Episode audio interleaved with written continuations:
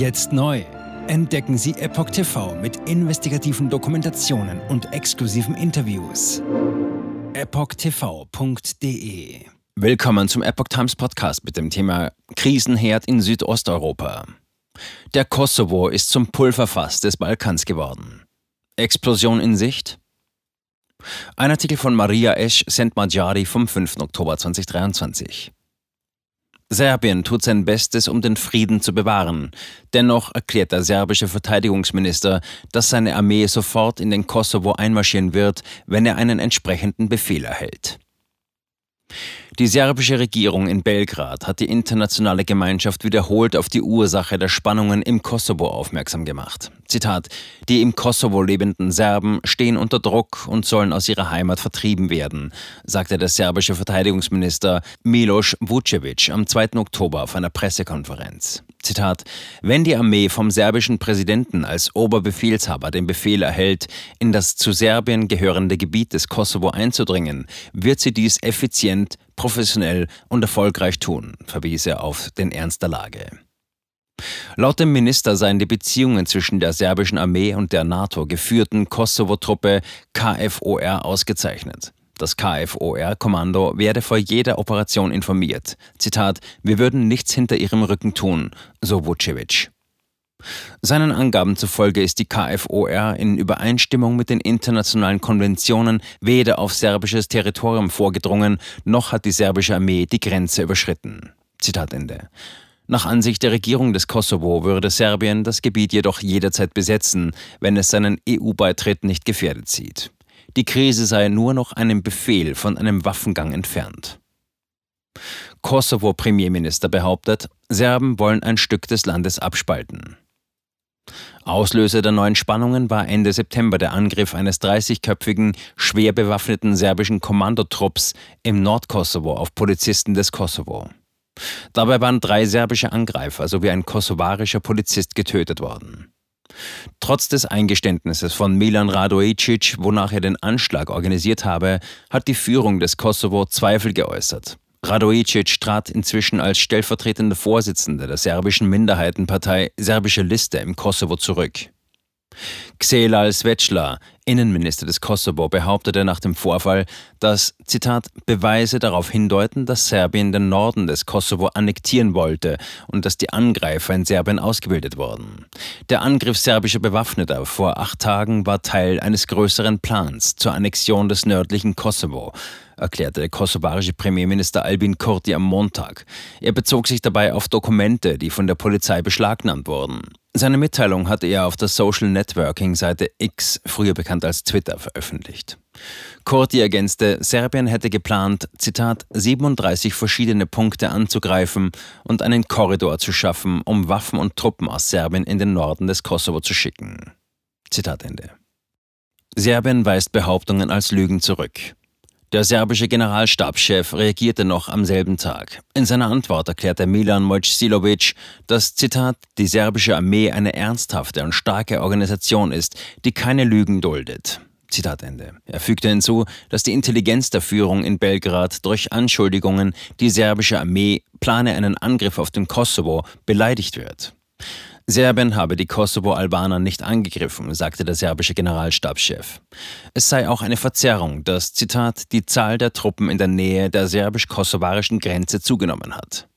Dem Politiker zufolge stellen die Berichte aus Washington und Brüssel die Geschehnisse nicht in einem realistischen Licht dar. Die Bereitschaft der Armee sei nicht erhöht, so Minister Vucevic. Es sei nur auf die Sicherheitskrise mit einer Erhöhung der Anzahl an Soldaten reagiert worden. Zitat: Ich bin überrascht, wenn jemand tiefe Besorgnis über 8350 Soldaten äußert, sagte er. Der Verteidigungsminister wies dabei auf die Tatsache hin, dass sich maximal diese Zahl in der Grenzzone befand, während zuvor 14.000 Soldaten dort stationiert waren und sich niemand daran störte. Nach Angaben der ungarischen Zeitung wurden in den sozialen Medien auch Videos gepostet, die zeigen, wie sich serbische Streitkräfte, die infolge des Vorfalls eingesetzt wurden, ins Land zurückziehen. Kosovo fordert, Serbien den EU-Kandidatenstatus entziehen. Der Kosovo scheint jedoch an seiner Position festzuhalten. Die Truppenrückzüge an der Grenze und die Rhetorik der serbischen Regierung, Zitat, erinnern an das russische Verhalten vor dem Angriff auf die Ukraine, betonte die kosovarische Außenministerin Donika Gerwala-Schwarz. Die Ministerin forderte die Europäische Union auf, Serbien den Kandidatenstatus zu entziehen, und zwar bevor ein Krieg ausbricht, berichtete karpat.in.ua.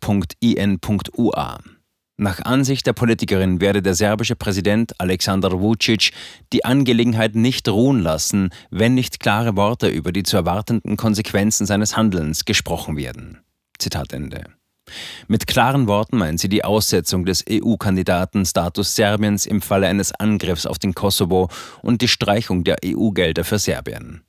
Präsident Vucic habe vergangene Woche selbst gesagt, er habe nicht die Absicht, die Armee in den Kosovo zu entsenden, eben weil er Serbiens EU-Ambitionen nicht schaden will. Ein Heilmittel für historische Wunden gesucht. Aus Angst vor dem hohen Bevölkerungswachstum und dem wachsenden Nationalbewusstsein der Kosovo-Albaner führten die Serben schon seit den 1980er Jahren repressive Maßnahmen ein, erinnert sich Geza Jesenski. Der bekannte ehemalige ungarische Außenminister äußerte seine Meinung in einem auf der Website transtelex.ro veröffentlichten Kommentar aus aktuellem Anlass. Damals war es der serbische Führer Slobodan Milosevic, der die Autonomie, die die Albaner zuvor genossen hatten, abschaffte, erklärte Jesenski weiter. Zitat: Die Schulen schlossen, in denen Albanisch unterrichtet wurde, und die Armee besetzte das Gebiet. Daraufhin beschlossen die Albaner in einem geheimen Referendum im September 1991 die Unabhängigkeit des Kosovo zu erklären. Dies weltweit anzuerkennen ist natürlich keine leichte Aufgabe. In der Tat ist dies noch nicht vollständig erfolgt. Die internationale Gemeinschaft hat versucht, eine faire Lösung zu finden. Laut Jesensky besteht diese im Großen und Ganzen darin, dass der Kosovo, wenn die überwältigende Mehrheit seiner Bevölkerung dies wünscht, ein unabhängiger Staat sein sollte. Seine serbische Minderheit, der nördliche Teil und einige serbische Enklaven sollten aber Autonomie genießen. Das gesamte Gebiet sollte sich außerdem mit internationaler Unterstützung friedlich entwickeln. Die vergangenen 15 Jahre, seitdem die Unabhängigkeit von Kosovo bereits von 105 Ländern anerkannt wurde, haben jedoch gezeigt, dass dieser, Zitat, faire und rationale Ansatz nicht funktioniert. Sowohl die Region als auch Europa, das bisher versucht hat, ein künstliches Gleichgewicht aufrechtzuerhalten, stehen an einem Scheideweg. Zitat, die Welt ist voll von diskriminierten, verfolgten nationalen Minderheiten, die ihre eigene Sprache sprechen. Gleichzeitig ist es unrealistisch, dass jede von ihnen ein eigener Staat wird. Die Lösung sei daher sehr wahrscheinlich eine personengebundene Autonomie, meint Jesensky. AfD-Vorsitzender auf der Suche nach einer friedlichen Lösung. Wie genau die gute Lösung aussehen würde, darüber sollte jetzt eine Einigung zwischen Serbien und dem Kosovo erzielt werden. Anfang Oktober befand sich auch der AfD-Vorsitzende Tino Kruppala in der serbischen Hauptstadt. Nach eigenen Angaben besuchte er Belgrad, um sich tiefgreifend zu Meinungen und Möglichkeiten einer baldigen Konfliktlösung zu informieren. Kruppala berichtete in seinem Facebook-Post vom 30. September über die Ereignisse. Er habe mit verschiedenen serbischen Politikern und Ministern gesprochen. Zitat: In den Gesprächen wurde eine Lösung als tragfähig eingeschätzt, die eine Region Kosovo innerhalb der Republik Serbien beinhalten würde. Zitat Ende. Jetzt neu auf Epoch TV. Impfgeschichten, die Ihnen nie erzählt wurden. Eine eindringliche und aufschlussreiche Dokumentation, deren Trailer YouTube nach drei Minuten entfernt hat. Schauen Sie für nur kurze Zeit die gesamte Doku kostenfrei. Jetzt auf epochtv.de. Ich war geimpft worden. Ich begann unkontrolliert zu zittern. Er verstarb 33 Tage später. Ich kann meinen Kopf nicht aufrecht halten. Dann brach ich zusammen, ganz plötzlich. Vom Start weg haben wir nicht die Bedingungen erreicht, die normalerweise erreicht werden müssen. Es handelt sich um eine Tragödie von beispiellosem Ausmaß. Aber die Bundesregierung und Behörden tun so, als sei alles in bester Ordnung. Wir suchten ein nahegelegenes Krankenhaus auf. Sie behandelten sie, als sei sie verrückt. Ich sehe das als einen ernsten Kampf, den Zusammenbruch der bürokratischen Strukturen zu korrigieren. Ich glaube, viele Menschen wissen auch gar nicht, dass sie einen Impfschaden haben. Umfassende Datensätze, die zeigen, dass wir einen Anstieg der Fehlgeburten um nahezu 300 Prozent ausgehend von ihren eigenen Daten hätte Pfizer 2021 vom Markt genommen werden müssen. 300 Prozent bei Krebserkrankungen. Acht Seiten lang Krankheiten Daten, die direkt mit dem Impfstoff in Verbindung gebracht werden. Eine Reihe diverser unerklärter Symptome. Und sie nahmen um mehr als 1000 Prozent zu.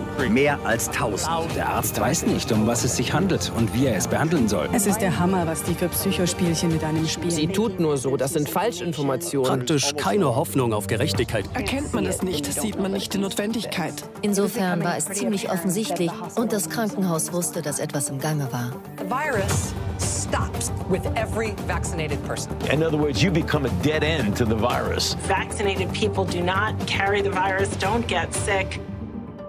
Wie hätte ich ahnen sollen, dass es das letzte Gespräch mit meinem Sohn sein würde? Sie wissen bis ins kleinste Detail, was da vor sich geht.